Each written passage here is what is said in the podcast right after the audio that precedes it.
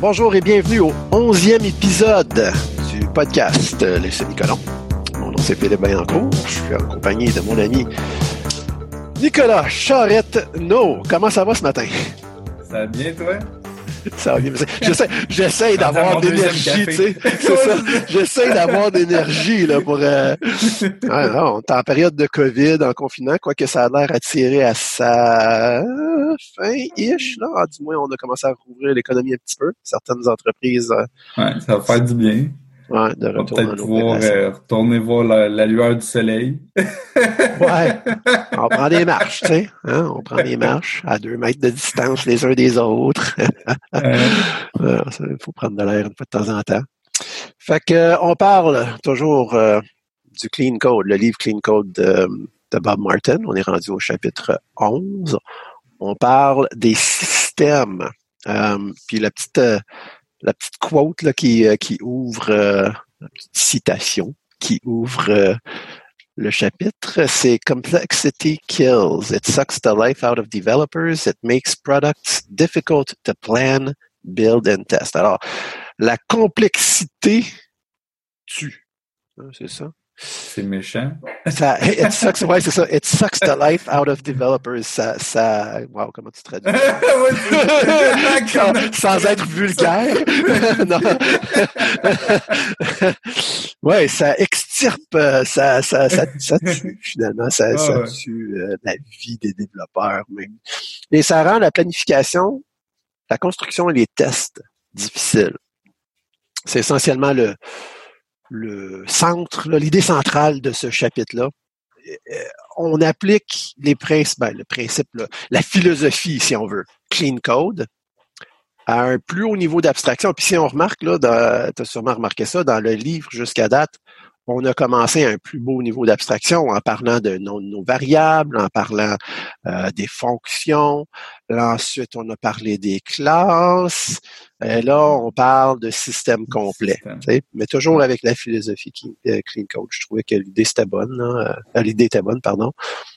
Euh, Qu'est-ce que tu as pensé de la la comparaison qui fait. Ah, en passant ce chapitre-là, si je ne me trompe pas, l'auteur, c'est pas Uncle Bob, c'est un collaborateur, hein, je pense. Ouais, c'est ça. Un certain docteur Kevin Dean Wampler. Je connais pas, mais bon, c'est un docteur, fait qu'il doit être intelligent. docteur de quoi? On ne sait pas. On ne sait pas, ouais, c'est ça. Euh, ouais, il compare euh, un peu, je pense une comparaison qui a été faite souvent, là, euh, la programmation, plus spécifiquement le, le, le développement d'un logiciel, à la construction d'une ville. Moi, j'ai souvent vu la comparaison à la construction d'un bâtiment, entre le développement de logiciel et la, ouais. la construction d'un bâtiment. Euh, avec la notion d'architecte puis tout ça. Là. Lui, il va encore plus haut, puis là, il utilise la notion de construire une ville il fait certains parallèles. Je trouvais ça intéressant. Qu'est-ce que tu as pensé de, de, cette comparaison-là? Là?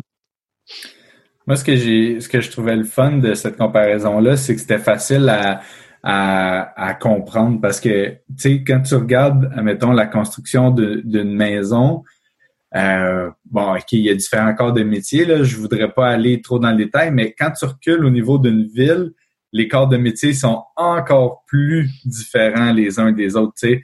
Euh, tu vas avoir des personnes qui sont spécialisées pour construire des routes. Il y en a d'autres qui vont construire des, des pylônes électriques. Il y en a d'autres qui vont pas faire les pylônes. Eux, ils vont faire les barrages. Les, il y en a d'autres qui vont faire, euh, je sais pas moi, les, le système de lumière. Euh, après ça, euh, tu sais, il y a vraiment comme un paquet de, de, de, de métiers puis au final, euh, il y a tellement de métiers que chaque métier peut pas nécessairement euh, comprendre comment les autres métiers fonctionnent, puis comment les autres sous-systèmes fonctionnent. Donc, ils doivent se concentrer vraiment sur le système qui les intéresse. Fait que si moi je, je travaille dans les égouts, ben je suis un spécialiste, je connais comment ça fonctionne, mais je serais pas capable d'aller faire la job d'un euh, peut-être d'un plombier dans les maisons pour aller raccorder. Euh, tu sais, c'est vraiment, euh, ça fait en sorte que quand tu compares avec une ville, je trouve ça encore plus facile de comprendre le, concept que par rapport à un, un seul bâtiment. Oui, l'idée est, bonne, je trouve. c'est vraiment comme tu l'as dit un peu, c'est tout plein de systèmes et de sous-systèmes. Puis pour que ça puisse fonctionner, il faut que ces systèmes-là soient suffisamment indépendants pour que pour qu'on puisse travailler sur un système sans avoir à comprendre l'ensemble de, de la chose au complet. Là. Euh, comme si moi j'ai besoin d'aller réparer euh, la balançoire dans le parc euh, au coin de la rue euh, principale puis Baudet. si je suis obligé de savoir que les égouts à l'autre bout de la ville sont timés de je sais pas, tu sais, c'est, c'est, c'est ça. Le moins que le moins que tu as de dépendance entre les systèmes, le plus c'est facile de travailler et de bâtir et de construire l'ensemble de ton affaire. Là. C'est, c'est, c'est niaiseux à dire, mais dans une ville, on dirait que ça fait tout son sens, mais en programmation, trop souvent, j'ai vu justement que pour tasser la balançoire de un pouce vers la droite, ben il fallait changer le système de tuyauterie de la ville, tu sais. Ouais, c'est ça. Fait qu'en partant, je trouve que c'est une bonne, une bonne euh, analogie là. Euh, puis, puis dans, au, fil de ce chapitre-là, il revient sur cette comparaison-là. Puis euh, lui-même, là, il identifie les places où ce que, où ce que tu faut que tu arrêtes la comparaison. Là, c'est pas une comparaison qui est qui est parfaite en tout point. Là. Il y a des différences entre euh, bâtir et maintenir un logiciel avec euh, et des systèmes informatiques, puis, bâtir une ville. Hum, mais il y a la notion aussi. Attends, je veux juste être sûr que je ne vais pas trop loin dans le chapitre là. Hum, ouais c'est ça, il parle des composantes. OK, on va revenir plus tard sur euh, la façon que ça évolue dans le fond, là, un petit peu. Ça, mm. j'avais vraiment aimé ça, cet, aspect-là de la comparaison. Comment est-ce qu'une ville devient une ville, dans le fond, un peu. Là? Euh, mais euh, OK, le premier, le premier intertitre dont on peut parler, c'est Separate Constructing a System from Using It. donc, séparer la construction d'un système de l'utilisation. Euh, d'un système. ça, moi, j'ai adoré parce que en plus, ça, ça tombe bien. De, le timing est bon là, de discuter de ça dans, dans ma vie, si on veut, parce que j'ai fait beaucoup de lectures sur ce sujet-là euh, dans les dernières, bon, dans le dernier mois, mois et demi. Euh, puis au travail aussi, j'ai eu à me questionner puis analyser euh, des choses qui ont rapport avec ça. Essentiellement, si on fait un, synthèse un peu de cette, euh, cette section-là, c'est que le code qui construit tes objets dans ton logiciel ou ton système, en fait, en fait, pas, dans ton système, en fait, ça devrait être un système en soi. En soi. C'est ça qui est l'idée. Fait que, façon simple d'expliquer ça, là, c'est que tu devrais avoir un main ou un startup ou un whatever. Puis c'est là où tu fais tes new. C'est là où tu construis tes objets ou qu'il y a le système qui construit tes objets si c'est vraiment complexe. Euh, puis le reste, euh, où tu as ta logique, puis, euh, puis l'interaction entre les instances, puis tout ça, mais il devrait pas être au courant de comment les classes sont construites, de quelle façon, puis où, puis quand, puis tout ça, euh, en général en général. Fait que tu as une séparation. Ça revient tout au, euh, tu sais, on parle souvent des, des, principes solides, là. Fait que tu as le separation of concern. Euh, ben, c'est, ça applique ça au niveau des systèmes. C'est pourquoi est-ce que la classe qui est en charge de gérer la paye des employés doit savoir comment construire un objet employé, mettons. Non, non, sa job, c'est juste de faire les payes. Tu sais ship ça à quelqu'un d'autre, la, la, job de construire des objets employés, puis des objets payroll, puis des objets je sais pas trop quoi, puis service de ci, puis service de ça, puis euh, fait que je trouvais ça euh, ouais parce que j'ai lu euh, un autre livre récemment qui parle du dependency injection. J'oublie le titre exact. Il était excellent. Puis vraiment là, c'est c'est la même idée qui, qui ressort. C'est tu devrais avoir un ah, j'oublie le terme qui est utilisé dans ce livre-là. Mais essentiellement, il appelle ça comme la, racine euh, de quelque chose root. J'oublie, j'oublie le terme, assez plate, parce que je pense que c'est assez commun, mais bon, whatever. Mais essentiellement, c'est ça. C'est que tu devrais avoir un endroit centralisé où est-ce que tes, tes, tes instances sont créées, puis tes dépendances sont, sont rassemblées. Là. Puis le reste de l'application dépend de, de tout ça là, pour ces pour ces instances. Je pense que en général, quand tu quand tu commences à comprendre bien comment la, la dependency injection fonctionne ou l'inversion de contrôle fonctionne, mm-hmm. euh, ça te force à créer un certain niveau d'abstraction. En fait, c'est que pour être capable de, de faire du dependency injection, il y a une, une méthodologie qui te force l'abstraction.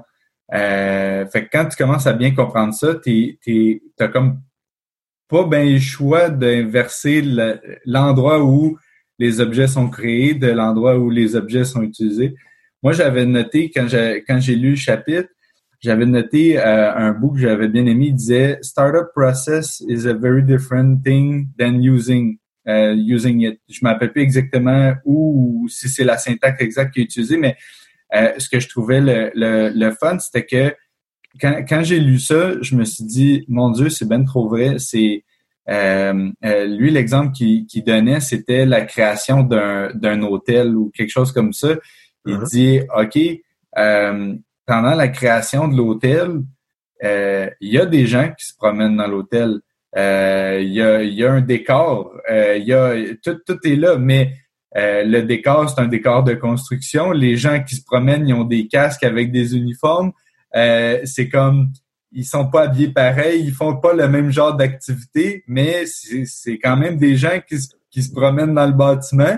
Puis quand ça va faire trois, quatre, cinq mois que la, la bâtisse est, est, faite, puis que là, ils ont posé les, les, les tapis, ils ont, ont posé les lits dans les chambres, qu'ils ont mis les petites serrures pour rentrer, euh, etc.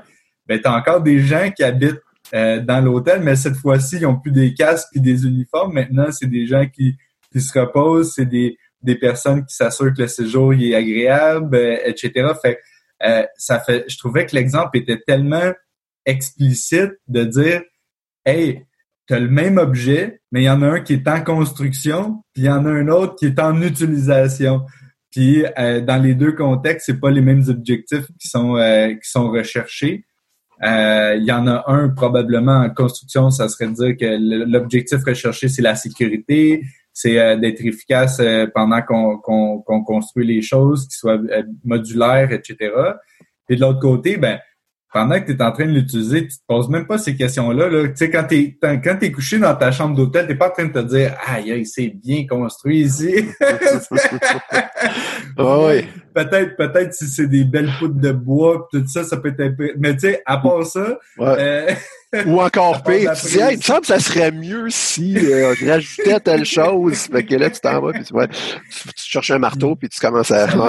c'est niaiseux, ça va faire un mois, un mois et quelques que j'ai lu ce chapitre-là, puis j'ai déjà changé un peu mon discours quand je parle avec des clients, euh, justement parce que souvent, ils mélangent, même les clients mélangent, euh, de, quand on, on, signe le contrat initial, ils mélangent la phase de création de l'application avec la phase de maintenance de l'application. Mm. Puis après ça, tu es comme, OK, je comprends que c'est juste du développement, puis qu'au final, c'est les mêmes gars qui vont taper sur leur clavier pour, pour, pour faire du code.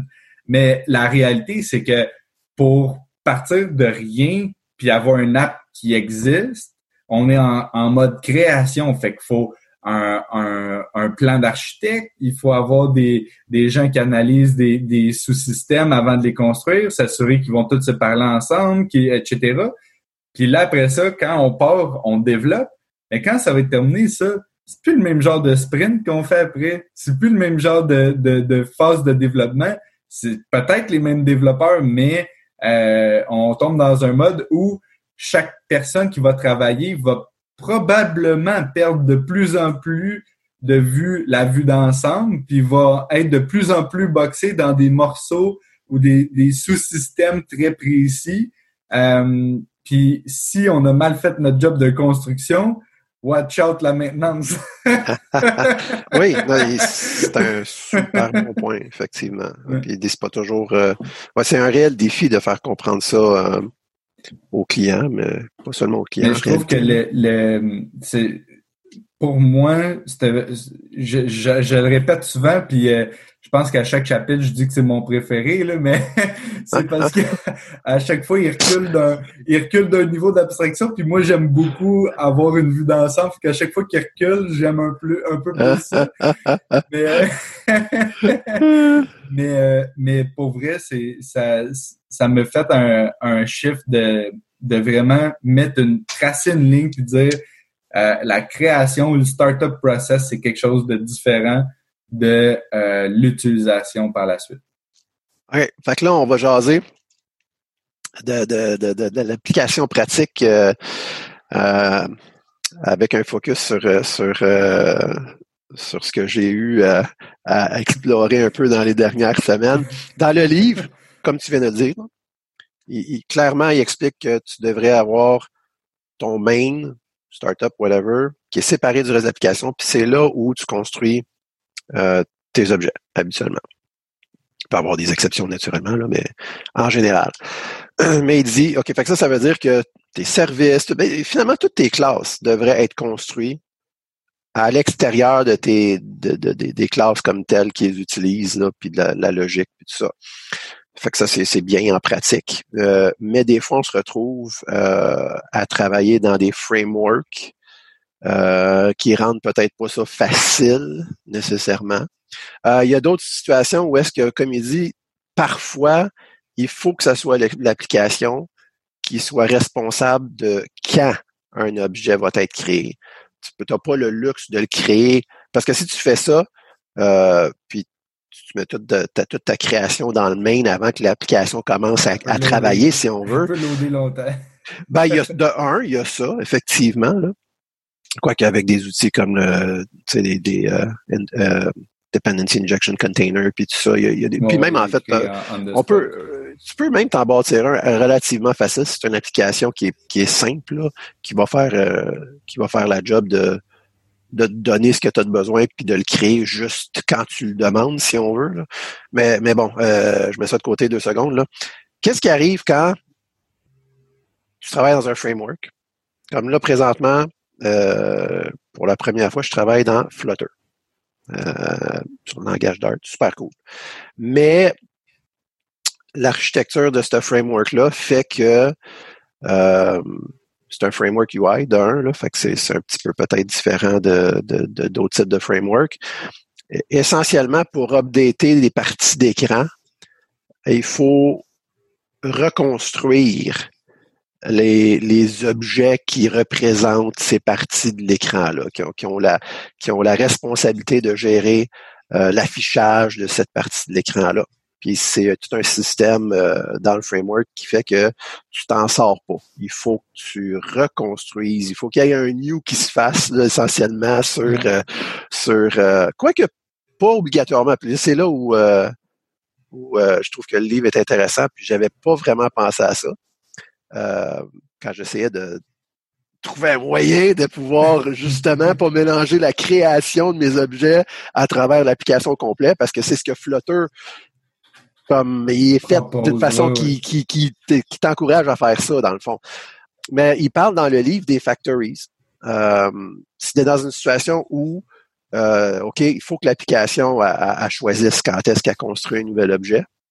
Tu as le concept des widgets là, en Flutter, sans la plupart des gens qui nous écoutent peut-être connaissent pas ça, mais euh, il faut que tu crées des, il faut que tu recrées des instances de widgets euh, dans, l'application. Quoique là, c'est, on en reparlera plus tard, là, mais il y a peut-être la moyen d'utiliser les mêmes instances, mais en tout cas, ah ça devient peut-être plus compliqué pour rien. Là. Ouais, genre, tu sais, mais, déjà, avec les, euh, le concept des Abstract Factory, tu te rapproches un peu plus de, l'idéal de séparation de, de, de, de responsabilité. Là. Fait que ça veut dire que tu pourrais plutôt qu'avoir ton, ton widget de plus haut niveau, là, parce que c'est un peu un système de composite. C'est des widgets dans des widgets dans des widgets, des sections d'écran dans des sections d'écran dans des sections d'écran, comme tu as dans plusieurs euh, frameworks UI. Mais ça, ça veut dire que les sections d'écran plus haut, la façon que Flutter est faite, ils doivent construire eux-mêmes les sections d'écran qui sont à l'intérieur de, de, de, d'eux autres, leurs enfants, si on veut. Puis ça, ça va contre l'idée de ce que de ce qu'on est en train d'avoir. Ils sont au courant de la façon de construire des objets dans leur application. Mais peut-être que ce serait possible de leur passer à la place un, abstract factory, hein, puis que toute la logique de construction de ces sous-composantes-là sont dans le abstract factory ou des abstract factory. Euh, mais là, le widget il faut que tu sois en contrôle de dire, OK, là, c'est le temps de le rebâtir. Puis tu peux passer des paramètres aussi à, ton constructeur là, dans, ton, dans ton Abstract Factory. Fait qu'il y aurait quand même moyen de passer les, les nouvelles informations, le data qui a changé, pour que la partie de vue soit construite correctement. Mais tu n'aurais pas besoin de faire un new, puis d'être puis de comprendre comment est-ce que l'objet est créé, puis tout ça. Tu, utiliserais l'Abstract Factory.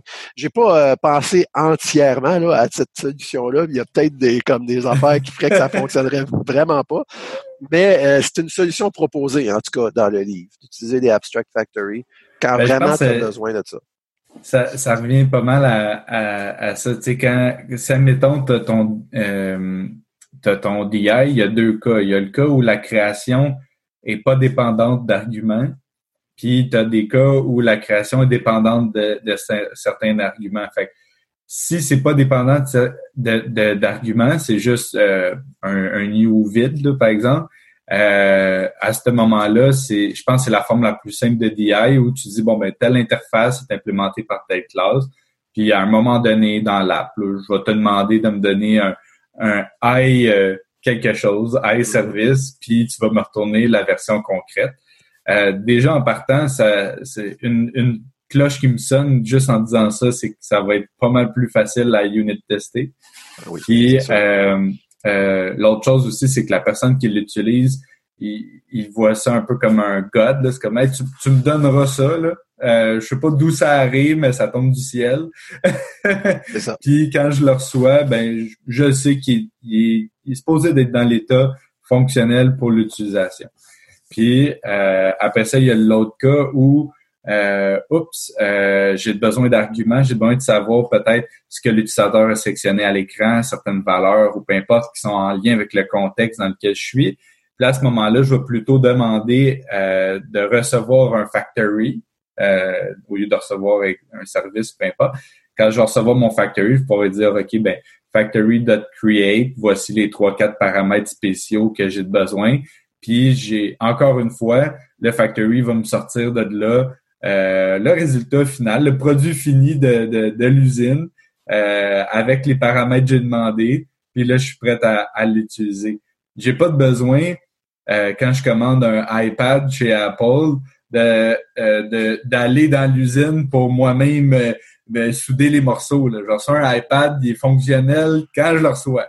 À la sortie de l'usine ou à la sortie du factory, c'est j'ai pas eu d'autres opérations à faire dessus pour le, le, retravailler. Fait que euh, moi, l'Abstract Factory, je, pense que je l'utilise pas assez souvent. Euh, mais euh, en théorie, puis surtout quand on lit ce chapitre-là, ça fait encore plus tout son sens. Ouais, c'est sûr que c'est un petit peu plus complexe l'Abstract Factory que juste un Factory Method. Là, que ça, on, utilise, je pense, même si on mhm. connaît pas nécessairement le nom. De, ben, juste en utilisant le OO, on dirait que ça vient un peu de, de, de par défaut. C'est ça, c'est ça. C'est une façon facile de, de, de, de, respecter certains principes solides puis tout ça. Mais euh, ouais, ça, c'est comme une, une étape au-dessus. là qui ajoute un petit peu plus de complexité, mais qui euh, permet euh, de maintenir une plus grosse indépendance entre les, différents systèmes et les responsabilités. Euh, on a parlé pas mal du dependency injection, injection de dépendance, là, qui était le, le prochain sous-titre, si on y va en ordre. Fait qu'on peut peut-être passer, si tu es d'accord, tout de suite à la notion de scaling up. Comment traduirais-tu scaling up? Euh, agrandir? Non. ouais. Euh, ben, la, croissance, la croissance, peut-être, hein? La croissance, prendre, l'ampleur. Là, ouais. Euh, ouais, c'est ça, grandir. Euh. Ouais, dans, fait dans, le dans le contexte d'une application, c'est que, que ton application devient plus, euh, tu, ajoutes des systèmes, elle grandit, devient plus, il y a plus de lignes de code, il y a plus de fonctionnalités, euh, toutes ces notions-là sont, sont, sont mises ensemble. Puis là, il revient à, dans le chapitre à l'exemple de la ville. Puis comment est-ce que c'est vrai, puis on n'y pense pas toujours, ça, surtout si on est plus jeune. Euh, mais quand on parle avec nos aînés, euh, ça évolue euh, pas à peu près, là, beaucoup, une ville. Puis ça, ben, ça, à part quand il y a des problèmes économiques, généralement, ça grossit, ça grandit. Euh, puis, puis si on a vu, on a vécu plusieurs décennies dans une ville, on le constate là, quand on, on pense au passé. Ça paraît. Oui, absolument. Puis là, si tu les boulevards à deux voies deviennent trois voies. oui, Puis le concept, le concept est. Oui, oui, excuse-moi, c'est ça, exactement. Puis euh, le concept est, facile à comprendre si tu euh, remontes dans l'histoire. On parle de, mettons, plusieurs euh, plusieurs siècles, admettons. Là, sais, Oui. C'est sûr que si on vit dans une ville, par exemple en Europe, le phénomène doit être un petit peu plus difficile à déceler pour les gens. Euh, parce qu'il y a des grandes villes que ça fait des centaines et des centaines d'années que c'est des grandes villes. Naturellement, les vieux bâtiments sont parfois détruits puis font place à des nouveaux bâtiments, mais en termes de la place que la ville occupe, euh, je suis certain que ça, ça, ça doit quand même progresser, mais rien comparé à la croissance que l'Amérique du Nord a vécu avec la colonisation et tout ça. si on prend la ville de Montréal, on peut facilement voir des cartes de la ville d'il y a 200 ans. Puis versus ce qu'il y a là aujourd'hui, c'est incroyable. Euh, alors, ce que, ce que hum, l'auteur explique, c'est que cette croissance-là, ça se fait pas sans certaines douleurs. Euh, et, certains certains euh, désagréments. Ah, puis c'est ça, là, il parle de l'exemple, tu sais, ça, les villes, ça, ça commence, c'est un village dans le fond, là, c'est une agglomération de quelques petits bâtiments, des gens qui décident de vivre ensemble, de, de mettre leurs ressources ensemble. Puis euh, bon, si ça s'est fait il y a longtemps, mais c'était probablement dans des dans des petites cabanes en bois là c'est c'est c'était très simple les routes euh, c'était c'était de la boue c'était de la terre c'était pas pavé c'était bon tu sais mais avec le temps les routes s'agrandissent ils se pavent les bâtiments euh, grossissent euh, il y a plus de bâtiments il y a plus de routes etc mais pendant un certain temps comme ça grossit c'est désagréable parce que euh, bon, admettons, il se rajoute des, habitants, des commerces dans ton village, mais les routes sont encore faites pour quand vous, vous étiez 30. Euh, là. il y a du trafic, il y a de la congestion, puis euh, ça devient agaçant. Fait que là, éventuellement, il y a un projet, on agrandit les routes. Bon, merveilleux, mais là, ça continue de grandir. Fait que c'est un peu ce processus-là qui décrit. Puis, il explique que c'est un peu la même chose dans dans nos systèmes euh, informatiques. Puis, le point, je pense, important, c'est que c'est une bonne chose que ça fonctionne comme ça. Parce que l'inverse, c'est de construire immédiatement en pensant à l'ultime croissance que tu vas peut-être avoir, alors, ça ferait aucun sens. On, puis c'est drôle parce qu'on a tendance à faire ça hein, dans les systèmes informatisés. Là. Hein, on est des gros architectes, là, puis OK, je vais avoir besoin de ci, je vais avoir besoin de ça, ça va se parler, ça va se connecter de telle façon. OK, ça va me prendre tel service. Ah là, je devrais-tu faire des microservices? OK, sorte d'infrastructure? Ah, ce bout-là, je vais le rendre ultra générique, on va pas l'utiliser partout. Exactement. Tu sais, les abstractions a pu finir dès le début. Puis là, tu te retrouves avec un monstre. Puis c'est c'est l'overkill comme on dit en anglais, c'est c'est c'est beaucoup trop là pour les besoins immédiats. Ce qui fait que ça a coûté très, très cher on en est temps. On est 30 dans le village, mais on va tout de suite se faire euh, un métro. Un gros autoroute, puis un métro. Oui, c'est ça. Ça va aller d'ici un aéroport. à, l'aéroport. mais c'est mais c'est vrai, c'est complètement ridicule quand on y pense, tu sais, dans, dans le contexte de la ville ou du village. On n'imaginerait jamais faire ça. Mais pourtant, on est souvent victime de ce genre de pensée-là quand, quand, quand ça en vient à bâtir nos systèmes informatisés. Pourquoi, je ne sais pas exactement, mais, euh, mais c'est un, problème. oui, non, vraiment. Puis un, un des... Ben, c'est une réflexion que j'ai euh, à, l'instant. Euh, j'ai pas pensé, fait que ça se peut, ça sorte bizarre, mais euh, ce qui arrive, c'est que peut-être dans une ville, une des, une des choses qui arrive, c'est que justement, c'est tellement les mécaniques physiques sont tellement différents d'un sous-système à l'autre que tu es obligé d'avoir des personnes qui viennent spécialiser dans certains morceaux de la ville. Donc, euh, ça, ça demande une certaine coordination pour y aller étape par étape puis monter tout ça. Versus en programmation, c'est le, même individu qui, qui peut avoir, euh, qui il est autant capable de travailler dans le sous-système A que dans le sous-système B que dans le système C. Euh, euh, je pense, je parle en, en, général. Là, des, des fois, ça peut arriver qu'il y a des systèmes qui demandent des algorithmes très complexes. Là, c'est seulement certaines personnes qui peuvent aller travailler dans une section, mais règle générale, dans des applications euh, relativement simples de gestion où, on travaille avec des, des concepts d'affaires, euh, la plupart du temps, n'importe quel des développeurs dans l'équipe pourrait aller travailler dans n'importe quelle partie. Puis là, ça fait peut-être justement en sorte que nos réflexions vont plus larges que juste le sous-système qu'on a à, s'occuper. Tu sais.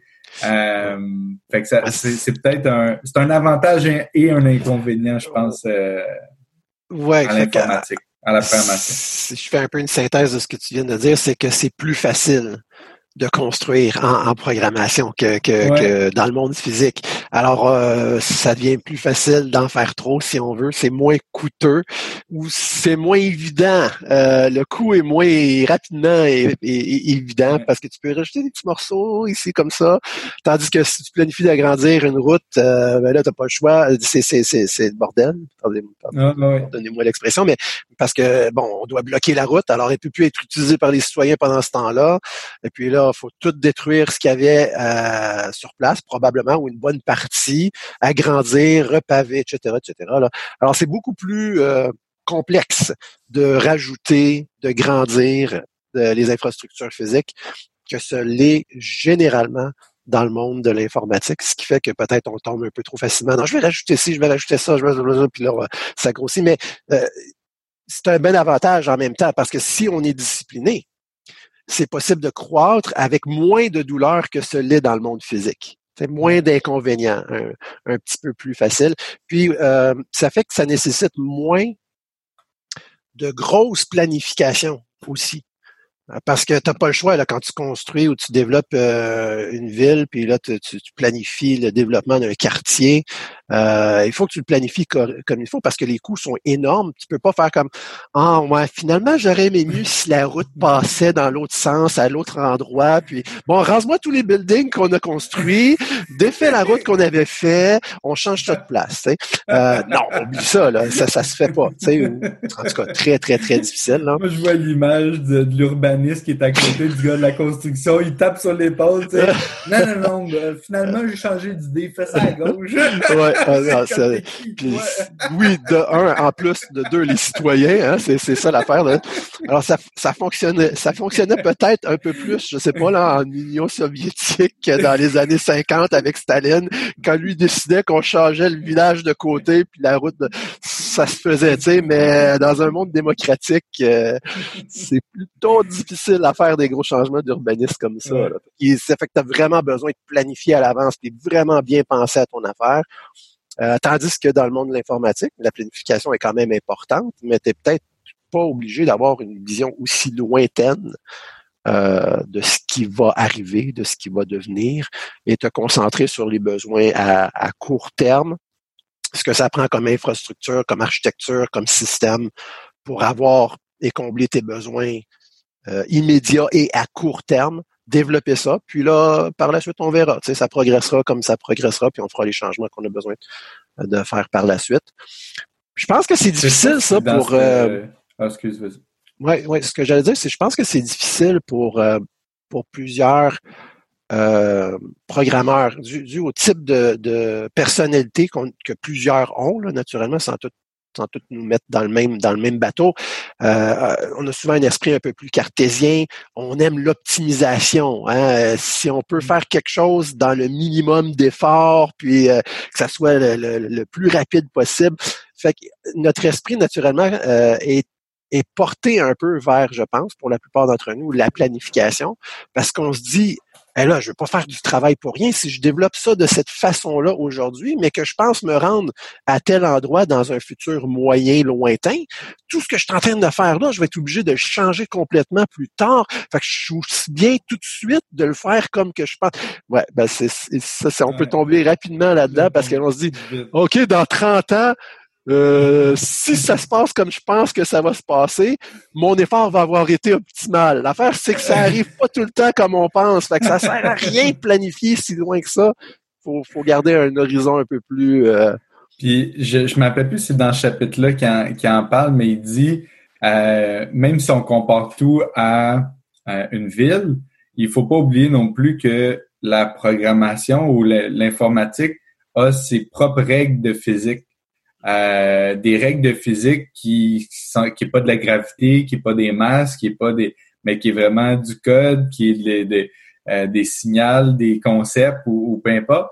Euh, puis ça fait en sorte que on n'a pas de besoin d'agir, même si on compare à une ville, on n'a pas nécessairement besoin d'agir comme la planification d'une ville parce que les impacts sont pas aussi majeurs sur les, les, rénovations, si on peut dire ça comme ça.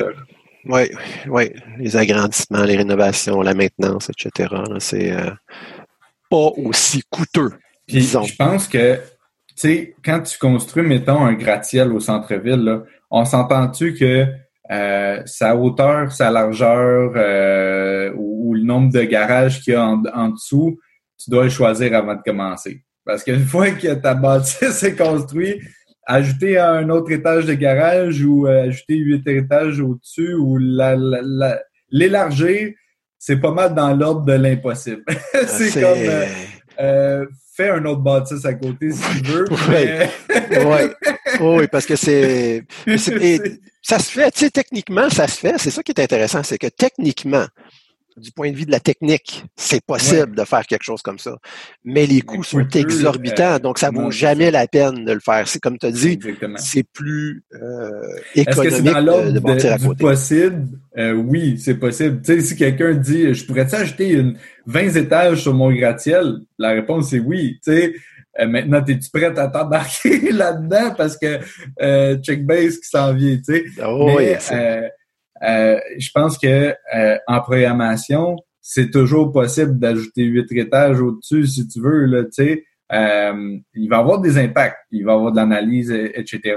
Mais elle sera pas aussi exorbitante que dans le monde physique euh, réel où on, parle de gravité, de, de etc. Euh, fait que c'est. Puis une, une des, des, des citations qui donne, puis je pense qu'il est pas loin. En tout cas, je la vois pas rapidement, mais il dit que uh, it's a myth that system um, can can get right first time. Ouais. Je, là, je, je l'avais écrit sur ma feuille. Je, lis sous, euh, sous les yeux si tu veux que je la lise, ce, ce petit oui. paragraphe-là.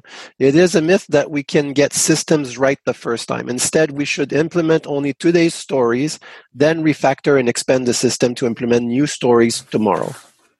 Exact. Fait que dans le fond, c'est moi j'avais adoré cette, cette phrase-là, ce passage-là, parce que euh, puis je, je, pense qu'on le vit un petit peu parfois à, à, à Bambousoft.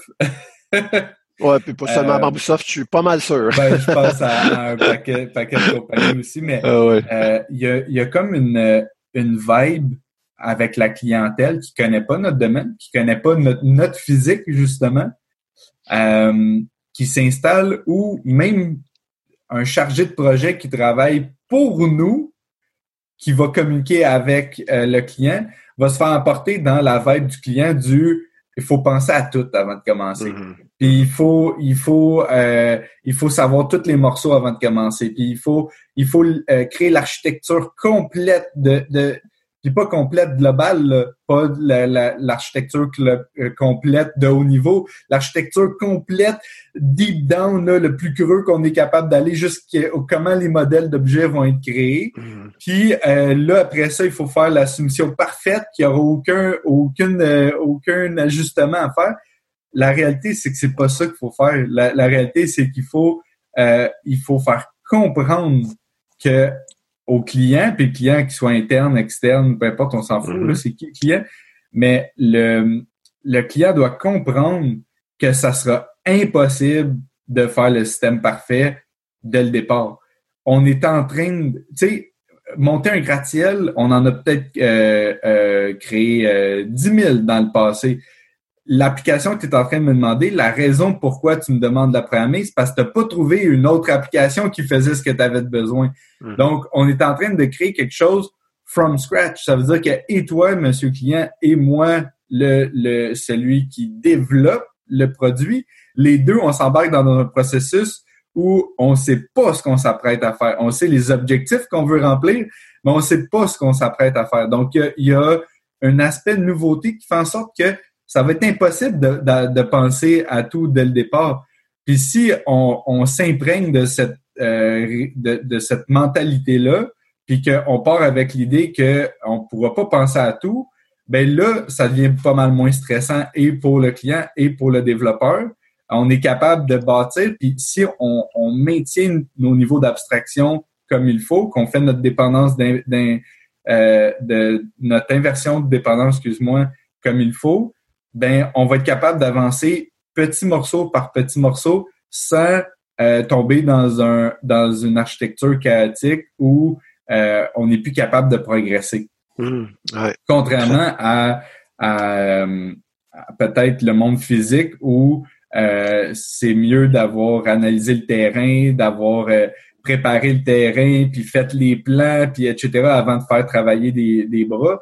Dans le cas de l'informatique, euh, on, on a une physique qui nous permet de, de, de faire une partie de la planification d'avance sans penser à tout, mm. puis d'en faire une partie pendant qu'on est en train d'avancer, euh, sans non plus euh, avoir non plus le client assis sa chaise à côté puis nous dire euh, chaque action qu'est-ce qu'il faut qu'on fasse. ouais, c'est de, très bons points. tu vois, tu m'as fait penser à quelque chose pendant que tu parlais euh, euh, de l'aspect de nouveauté. Puis c'est pour ça que c'est difficile de faire de la planification puis de pouvoir dire exactement de quoi on va avoir besoin en termes de système, donc en termes de d'heures de développement, donc en termes de coûts finalement, parce que c'est toujours ça que les clients veulent, qu'ils soient internes ou externes, c'est toujours ça qui va savoir. Combien ça va me coûter pour avoir mon produit fini? Là?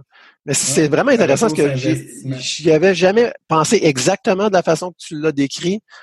Euh, si tu viens me voir là avec ton besoin de logiciel, c'est parce qu'il n'y a pas déjà un logiciel qui fait que ce que tu veux. Si c'était le cas, tu aurais acheté celui-là. Tu as, tout à fait raison. c'est sûr qu'il y a certaines similitudes des fois entre les logiciels, mais si tu es venu me voir pour me faire faire quelque chose de nouveau, puis pas seulement un, plugin, c'est qu'il y a quand même pas mal de différences entre ce qu'il y a d'offert sur le marché, puis ce que je m'apprête à bâtir. Tu euh, ça, c'est vraiment intéressant parce que, en tout cas, ça, ça explique bien pourquoi on se retrouve dans les situations où est-ce ben voyons pourquoi est-ce que pourquoi est-ce qu'on n'arrive pas des fois là à estimer puis à dire puis comment ça pourtant? Puis parce que oui tu sais si c'était juste une question de moi je veux que ça fasse ça c'est déjà sur le marché tout ce que j'ai besoin c'est que mon logo soit là ben il y, en a tu sais il y a déjà ces solutions là hein, les, les CMS puis ces choses là puis c'est pour ça que les autres ils arrivent à faire relativement des soumissions qui sont assez ils savent, ça leur prend tant de temps pour faire euh, de quoi d'un peu custom pour un client, ça coûte tant, puis c'est ça, puis ils peuvent faire, puis généralement ça tient à ça. Mais quand tu fais une application, une vraie application, un vrai logiciel, euh, puis que tu pars de zéro ou de, de certaines peut-être bases, des frameworks, puis tout ça, mais que tu es obligé de développer beaucoup de choses custom, comme tu as dit un peu, là. Ben là, ça devient pas nécessairement facile là, de prévoir et planifier puis de. Je dirais même c'est à la limite impossible parce que même si, mettons, on essaye de, découper les morceaux qu'on connaît, mettons, on dit, OK, euh, le login, euh, on, l'a déjà fait, bon, setuper la BD, euh, faire tout le, système de, de sécurité avec les, les policies, etc. Bon, OK. Même si on réussit à cerner les morceaux qui sont similaires aux autres applications qu'on a faites, on a, on a peut-être décortiqué le euh, le header puis le, le footer, l'entête puis le, bas de page, on, l'a cerné, mais le milieu, là, il y a tout le temps un milieu à ça. Là, ce milieu-là, il est différent, sinon, euh, sinon je, sinon je ferais pas des applications. C'est ça, oui, exactement.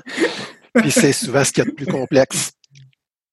Le reste euh, qui tourne autour du centre de notre application, du corps de notre application, ben oui, ça, ça généralement, on peut... Euh, je, vais, aller un peu plus loin. Je vais même demander du challenge. Parce que si j'ai un client qui vient me voir puis qu'il me propose de faire quelque chose de trop similaire à quelque chose, je vais même le challenger parce que je vais dire, là, il est où le retour sur investissement? Si je te dis que pour 15 dollars par mois, tu as une, licence pour un logiciel existant, puis que tu n'as pas ton logo dedans, est-ce que ça vaut vraiment 30, 40, 50, 60 000 dollars pour avoir ton logo dedans? ouais, c'est un bon point. C'est honnête que tu fasses ça parce qu'il y a plusieurs personnes un peu scrupuleuses qui feraient Oui, oui, ça, sachant très bien qu'il y a des solutions ah, déjà. Euh... pas de problème. Ouais, c'est ça. Non, euh, à la limite, même je vais, je vais aller plus loin. Euh, c'est ce que tu me proposes, c'est abrutissant. Je vais, je, vais soumettre ça à mon équipe de développement. Ils vont s'ennuyer. Ils vont regarder euh, un autre système que tu veux qu'on copie, puis on va juste comme euh, reproduire. On mm. comprendra même pas pourquoi on le fait. c'est, c'est, il y a un manque de valeur beaucoup trop élevé pour que je puisse t'offrir mes services. même si moi, mettons, j'aurais un intérêt peut-être financier par rapport à ça, euh, oublie pas que derrière ça, j'ai des, des développeurs, c'est des humains, puis il faut... Tu vas tuer ta main d'œuvre.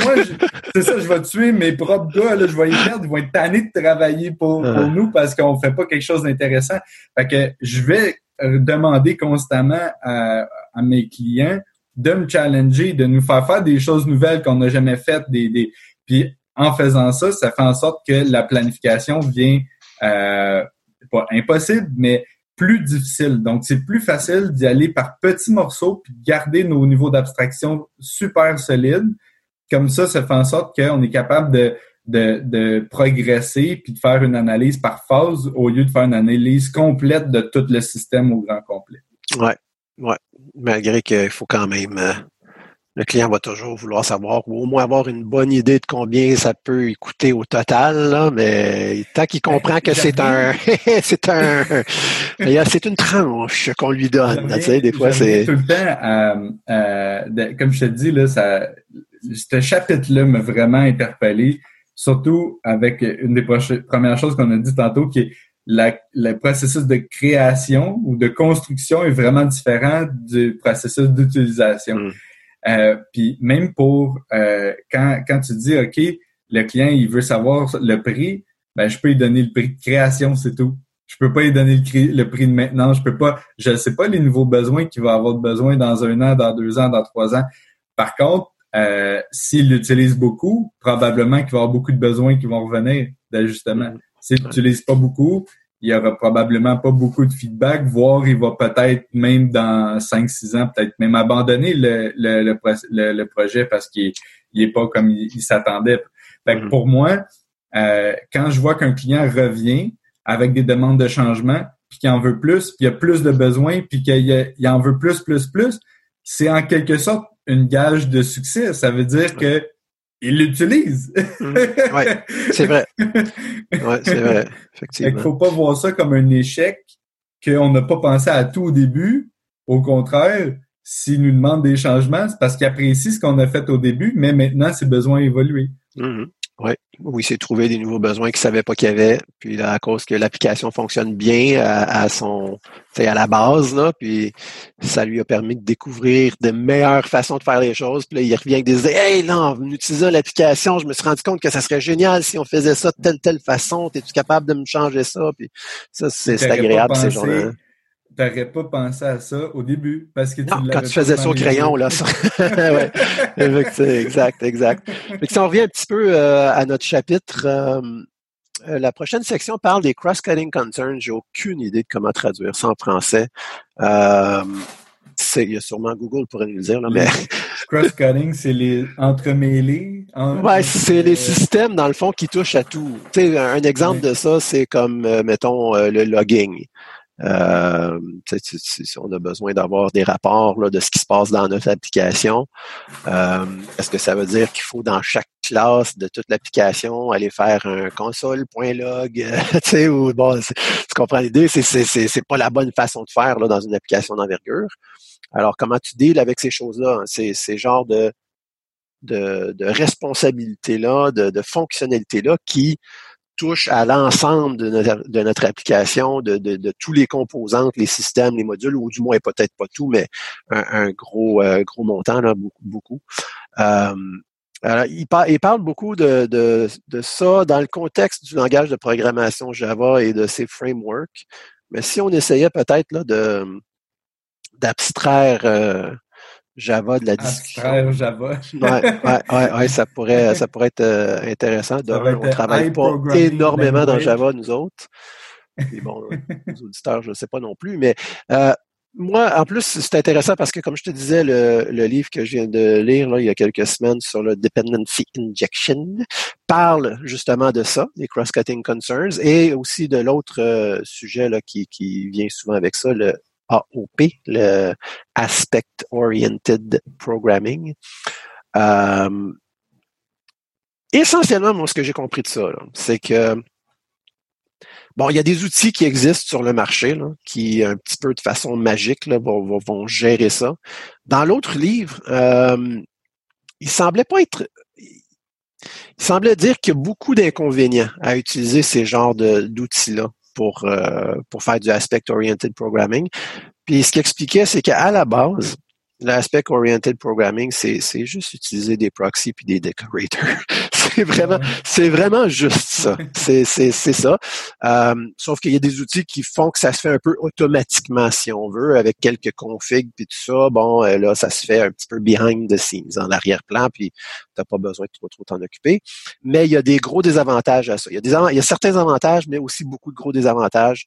On pourra peut-être en discuter plus précisément si on fait, euh, si on passe à travers cet autre livre euh, mais à la base, si tu veux faire du aspect-oriented programming, puis tu veux dealer avec tes cross-cutting concerns. il y a beaucoup de, euh, beaucoup de, ouais, c'est ça. Euh, mais bon, tout simplement d'introduire des proxies ou des decorators et, de le faire dans ton main, dans ton startup, là, hein, l'endroit où tu, tu peux faire un, grand bout de chemin avec ça. Euh, puis ça peut se faire d'une façon qui est très clean, puis très, très, très bonne. Euh, naturellement, comme lui, il utilise, là, euh, il parle de certains frameworks Java bon, pour, pour faire ces choses-là. mais je pense qu'on est d'accord tous les deux pour dire que c'est, c'est une bonne pratique d'avoir des entities. Lui, il parle des, des, des, des Pojo, là, plain old euh, Java Object, qui sont essentiellement des entities. C'est des classes qui euh, ne dépendent pas de d'autres classes, qui n'ont pas de annotation, qui n'ont pas de... Bon, c'est ce qui représente tes entities dans ton, dans ton application. Ça, tu n'as pas besoin d'avoir Java pour programmer de cette façon-là. Mais ce qui explique, c'est que si tu utilises ça, ça te donne la flexibilité euh, nécessaire pour avoir des systèmes qui sont sont pas couplés. je pense que une, des. Tu, me parles de tout ça, puis il y a, un concept qu'on parle peut-être pas suffisamment, ou, peut-être qu'on oublie, c'est que la, programmation en général, en OO, je veux dire, pas la, programmation générale, mais plus le, Object-Oriented Programming, euh, c'est en soi un principe d'encapsulation où tu vas encapsuler des objets dans des objets dans des objets, puis à chaque fois, tu vas essayer de d'exposer dans, ta, dans le niveau plus élevé seulement ce qui est important par rapport à, au contexte, au niveau d'abstraction dans lequel euh, tu es présentement. Euh, puis, euh, ce qui arrive, c'est que des fois, au lieu d'encapsuler pour, pour utiliser seulement ce qu'on a besoin, on, des fois, on a tendance à juste aller le chercher rapidement. Tu sais, je, je pense à des librairies, euh, par exemple, comme euh, RX. Euh, euh, t'as, ben, la version JS, mais dans tous les, ah, autres langages. T'as, mettons, euh, chez nous en C Sharp, la manipulation JavaScript JSON est, est, est, faite souvent par un outil qui s'appelle euh, Newtonsoft. Euh, bon, il y en existe d'autres, c'est vraiment pas le seul, mais c'est un qui, qui va assez bien. Euh, même, mettons, des, des, systèmes de logging, on aime bien utiliser Serilog. Euh, là, je, je, nomme des noms, mais ça, ça, a plus ou moins de valeur parce que tous ces noms-là pourraient être remplacés, mais pas être remplaçables, faut les encapsuler. faut se créer des, des, des sortes de, de wrappers.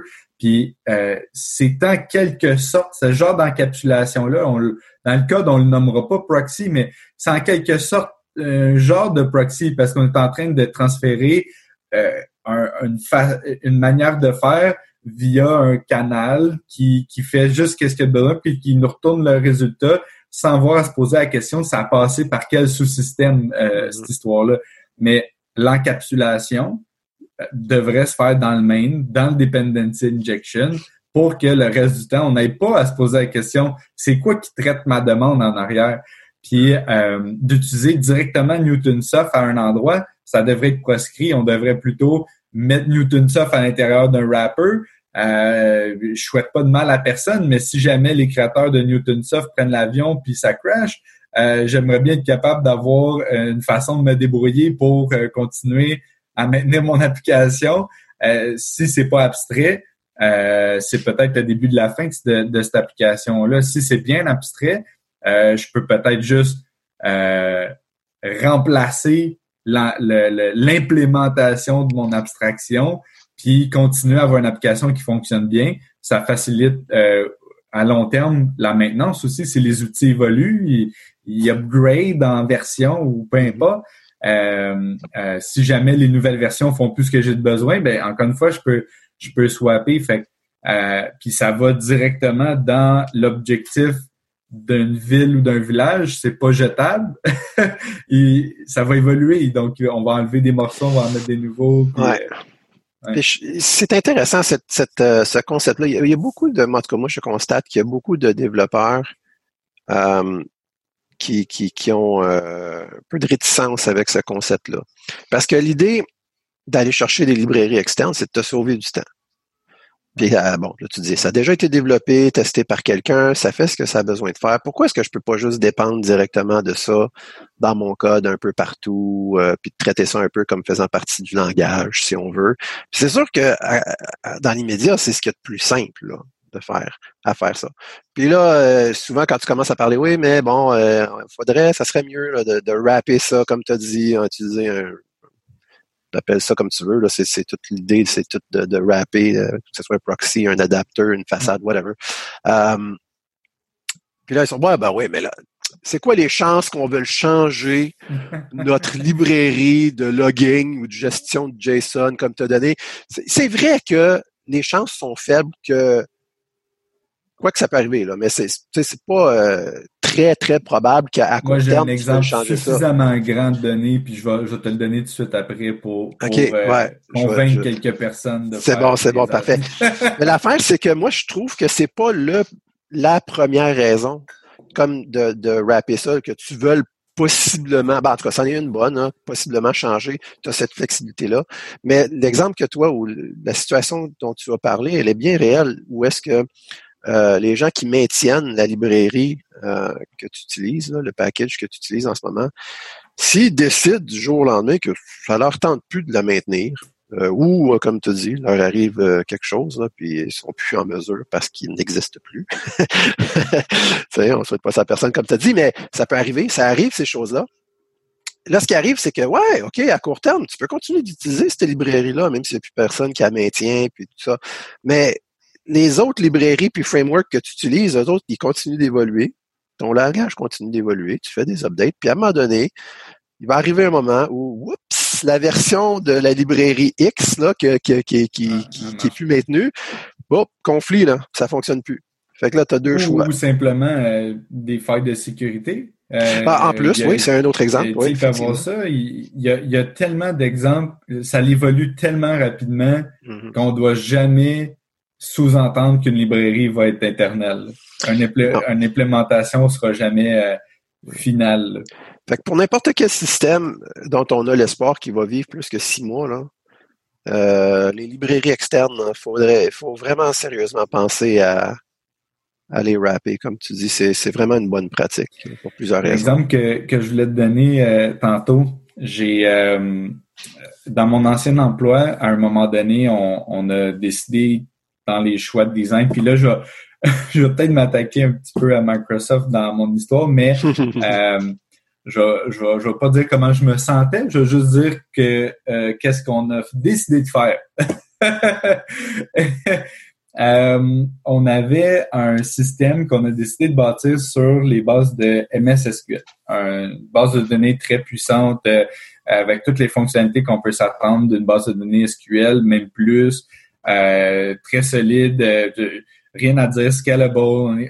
Comme c'est vraiment un type de base de données qu'un développeur peut apprécier et utiliser. Euh, on bâtit un méga système là-dessus. On parle de, plus de millions de dollars euh, sur plusieurs années. Euh, une grosse base de clients des usines partout au Canada, aux États-Unis qui utilisent le, système. des, vraiment là comme un beau produit qu'on qu'on vend à, grande échelle. puis, ben, veut, veut pas, avec le temps, les bases de données grossissent, grossissent, grossissent, grossissent, etc. Euh, à un moment donné, on tombe à, euh, il y a un client qui a réussi à remplir la BD de plus de 10 gigs dedans.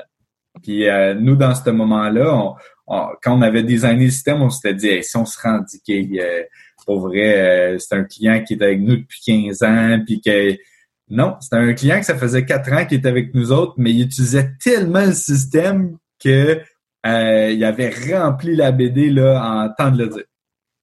Fait que là, on, cherche. Puis là, le système il est crashé. Puis évidemment, il y en a de besoin pour hier parce que là, il piquait de se connecter, ça, ça plante, etc. Fait que là, il donne une solution là, là, maintenant. Fait que là, euh, parfait. On, regarde comment ça, comment ça fonctionne. On finit par comprendre que la version essentielle, euh, pas essentielle, m'appelle plus ça fait, Express de Microsoft, qui est gratuite. Euh, il n'y a pas de problème. Euh, jusqu'à 10 gigs. Puis rendu à 10 gigs, il faut un autre type de licence. Bon, parfait, on commence à explorer les licences. La licence de euh, qu'on avait besoin, je pense que c'était une licence standard, ça fonctionnait par processeur. Donc, euh, c'était une licence qui coûtait X dollars par processeur. si je me rappelle bien, puis là, je veux, je veux pas porter, en ramener quoi que ce soit en erreur, là, mais je m'appelle bien, c'était 5000 dollars par cœur qui était sur le sur le, PC où la BD était. Le serveur qu'on avait pour ce client-là, c'était un serveur avec 32 cœurs. Fait que 32 fois 5000, fait un petit calcul, euh, on n'était pas capable de se le permettre. euh, fait qu'on était un peu en mode panique, puis on s'est posé la question, qu'est-ce qu'on fait? Euh, puis à ce moment-là, on n'avait pas créé le niveau d'abstraction entre la base de données puis la façon qui était utilisée dans le code. Euh, fait que ça a fait en sorte qu'on est, on avait une dépendance qui était ultra liée à euh, à ce système-là précisément. Finalement, euh, ce qu'on a fait, c'est que ben, pour le prix que ça allait nous coûter, on s'est dit on va se faire un projet euh, d'amélioration sur un mois et demi. Euh, puis ce qu'on a fait, c'est qu'on a trouvé une façon d'archiver une partie des données euh, temporairement pour que le client puisse l'utiliser. Puis après ça, on va ramener les anciennes données pour qu'il les ait, qu'il ait encore accès. Mais là, il a fallu qu'on crée le système d'abstraction, puis je vous assure que ça n'a pas été un plaisir. ça a été même, je dirais, un, un, une expérience euh, spéciale. Mais euh, on a dû créer un niveau d'abstraction au niveau de tout le système au grand complet, faire le tour du système au complet pour créer ce niveau d'abstraction-là. Puis en arrière, on a implémenté euh, cette abstraction-là par MySQL. Euh, on a fait un, gros euh, convertisseur de données qui a transféré toutes les données de notre ancien BD vers MySQL. Puis on s'est ramassé à être capable de scaler à 15-20 gigs avec MySQL sans, problème, puis surtout sans coût additionnel. Euh, fait puis là, dans ce cas-ci, là, c'était pas que le système était plus maintenu, c'était pas que il était outdated, c'était pas que le développeur avait disparu. Clairement, Microsoft n'est pas disparu. Euh, il, y a, un paquet, un paquet d'éléments là-dedans, mais surtout, euh, si ça aurait été quoi les efforts pour nous de le faire dès le départ? Probablement beaucoup moins que les efforts qu'il a fallu qu'on déploie au moment où c'était rendu critique. En plus d'être stressant parce qu'il fallait qu'on réponde rapidement, euh, en plus qu'on on pouvait pas mettre nos développeurs juniors là-dessus. fallait mettre les développeurs avec l'expérience. Fait à un moment donné, tu te dis, OK, oui, peut-être qu'on n'aura jamais de besoin. Mais c'est quoi l'effort de juste le faire pendant que tu es dedans? puis après ça, d'avoir l'esprit tranquille que peu importe ce qui va arriver, si ça l'arrive, euh, je pense que les coûts, si on fait les, les coûts bénéfices, là, euh, je pense que c'est une assurance que je suis prête à prendre. oui. Et puis c'est intéressant parce que ça va un petit peu euh, à l'encontre de ce qu'on ce qu'on disait un peu euh, précédemment, de ne pas de pas bâtir des systèmes aujourd'hui qui vont peut-être juste nous servir dans un futur qui arrivera jamais. Là.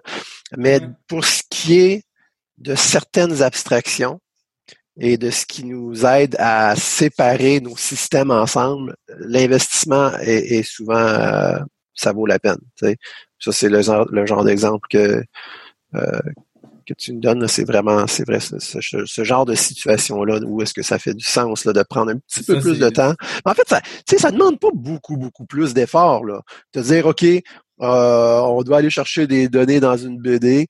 Euh, on va pas le faire directement. On va se faire une couche entre les deux avec une interface. C'est pas, c'est pas super demandant, là. Puis si tu veux, tu sais, si on revient juste à un ou deux chapitres avant, je pense le chapitre 9, les, les unit tests, euh, mm-hmm. de toute façon, pour que ça soit unit testable, t'as pas le choix de créer ces niveaux d'abstraction-là anyway. Puis, euh, puis ces niveaux d'abstraction-là, on s'entend-tu que ton wrapper, là, ou peu importe comment tu l'appelles, ton proxy ou l'outil pour, pour euh, on va l'appeler le wrapper carrément.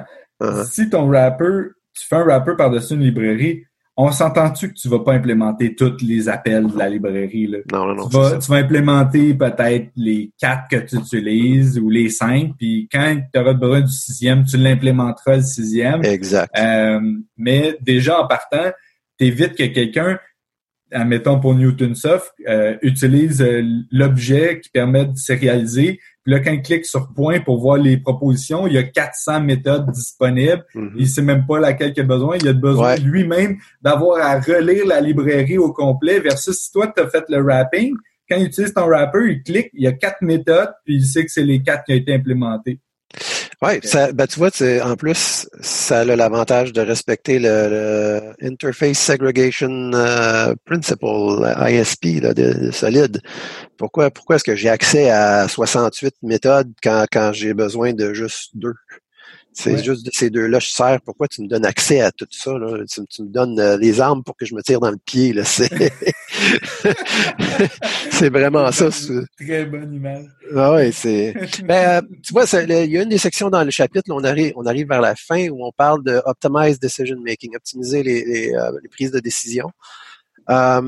Puis moi, j'ai souligné, on dit, we often forget that it is also best to postpone decisions until the last possible moment. Alors, on oublie souvent que c'est euh, souvent la meilleure chose à faire, c'est de, de remettre à plus tard la prise de décision jusqu'au dernier moment possible.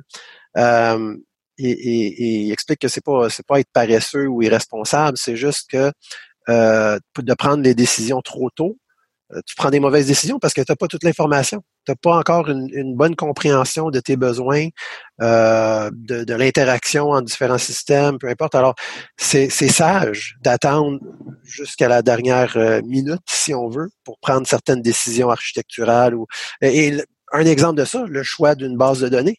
Hein, tu es en train de développer un système, tu sais que tu vas devoir conserver de façon persistante des, des, données, base de données probablement. Là.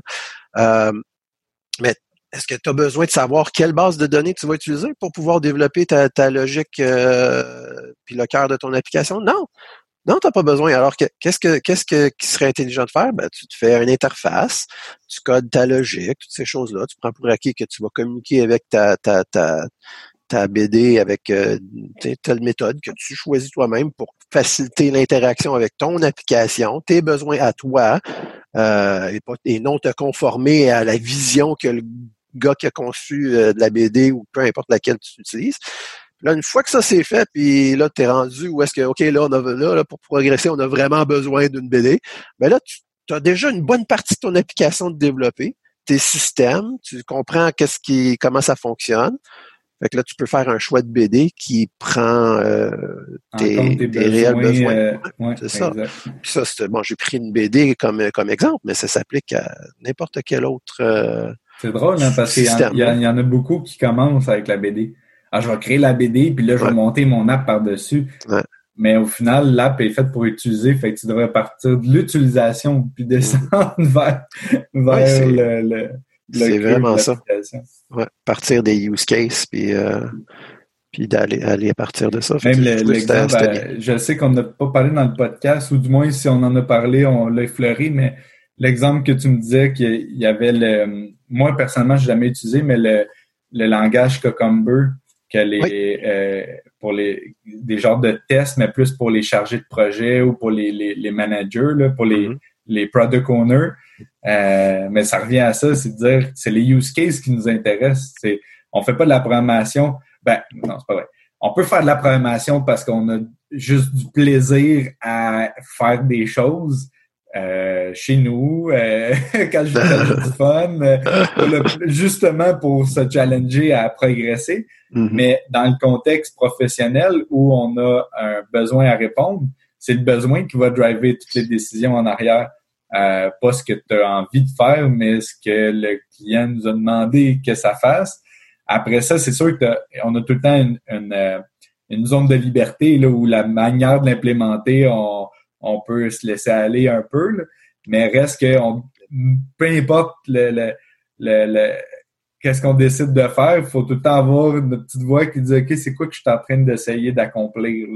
ouais, ouais, ouais, effectivement. c'est comme si euh, je sais pas moi, le gars d'électricité, on dit OK, on va passer des poteaux là, de, de, de je sais pas moi, du Grand Nord jusqu'à notre métropole, par exemple. Euh, puis là, le gars, pendant qu'il est en train de construire ses pylônes, il dit Aïe, aïe, man, moi, je vais me faire un pylône quatre fois plus grand que, que on n'a jamais fait. Puis euh, on va mettre des fils quatre fois plus épais, puis on va faire des tests, voir si l'électricité passe plus. Puis non, comme ça, tu feras ça dans le laboratoire. tu essaieras des affaires. Mais là, on construit un fil du Grand Nord jusqu'à la métropole, puis c'est ça le standard. Là. Comme, mm. essaye pas de réinventer la roue pendant qu'on est en train de le faire. Là. ah ouais, ouais, ouais. Bon point, bon point. Alors, Nicolas, est-ce qu'il y avait d'autres choses qui tu voulais faire ressortir de ce chapitre-là? Parce que je pense qu'on arrive pas mal à, la fin du chapitre, puis, euh, ben, puis au temps qu'on avait le, le, je m'étais marqué deux notes à page 167 puis 168. Euh, Laisse-moi deux petites secondes. Euh, project ici, non, attends. Je, je, m'étais marqué, le, il y avait une abréviation, le, D, le BD. DSL. Le BD of, le Building Architect. Ah, oui, oui, oui. Euh, le, Big, Design Upfront. Oui, c'est ça. C'est pas, nécessaire. Ouais, on a parlé pas mal, excuse-moi. Je sais pas pourquoi j'avais l'impression qu'on n'avait pas parlé. Bon, on n'avait juste pas utilisé l'expression qu'ils utilisent, mais oui, c'est ça. Hein, de tout planifier à l'avance, là, puis après ça, de partir puis d'essayer d'implémenter ça. C'est pas. C'est le, concept du waterfall un peu, là, qu'on commence pas mal à tout comprendre que c'est pas. Euh, non, pas vrai. C'est rarement la meilleure façon de faire. Mais sincèrement, c'est le genre de chapitre, là, le 11, là, pour moi, c'est le genre de chapitre que dorénavant, si je peux dire ça comme ça, quand, quand je vais avoir, quand je vais faire face à un, soit un développeur ou à un product owner ou à peu importe qui qui essaye d'over-designer puis de penser à toutes les affaires, là, je pense que je m'ostinerai même pas. Je vais y envoyer le livre. Lis chapitre 11, on s'en reparle après. c'est bon. Ah oui, c'est vrai. Mais c'est, tu sais, ça revient tout au même. En fait, là, la semaine, euh, le, prochain, le prochain podcast va être intéressant. On va examiner le chapitre 12, émergence. Ça revient tout à quelques petits principes centrales. Euh, puis ça tourne beaucoup, beaucoup autour de, de des principes solides, je te dirais. Si tu essaies de maintenir ça dans tous les niveaux d'abstraction de ton développement de logiciel, tu vas te retrouver avec quelque chose qui est relativement facile à maintenir, qui compte tes besoins, qui va avoir été développé à un coût euh, raisonnable, relativement optimal, si on veut. Euh, c'est, on va garder ça pour la semaine prochaine, mais le chapitre 12, émergence, dans le fond, il donne une coupe de coupe de, de, de ben, règles, de principes là, euh, à, garder en tête comme que tu fais ton comme tu fais ton développement et que tu progresses, qui vont faire qu'il y a un bon design qui va émerger par lui-même, si on veut, sans que tu aies besoin à faire euh, une incroyable planification complexe là, de, de tout. Mais bon, on garde ça pour la pour la semaine prochaine parce que sans ça, on va repartir pour. Euh... un gros merci, Nicolas. Ça a été euh, bien, bien intéressant de jaser avec toi de tous ces, ces ben, concepts-là. Toujours un plaisir. Je, je, je, pense que je commence à faire partie des meubles là, à force de. Ah oui, euh, moi, je, te trouve agréable là, comme, comme, comme, comme, comme, invité. Alors, euh, je, continue. Puis, euh,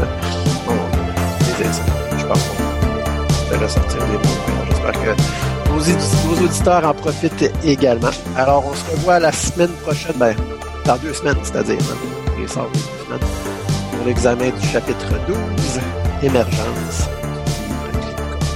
La.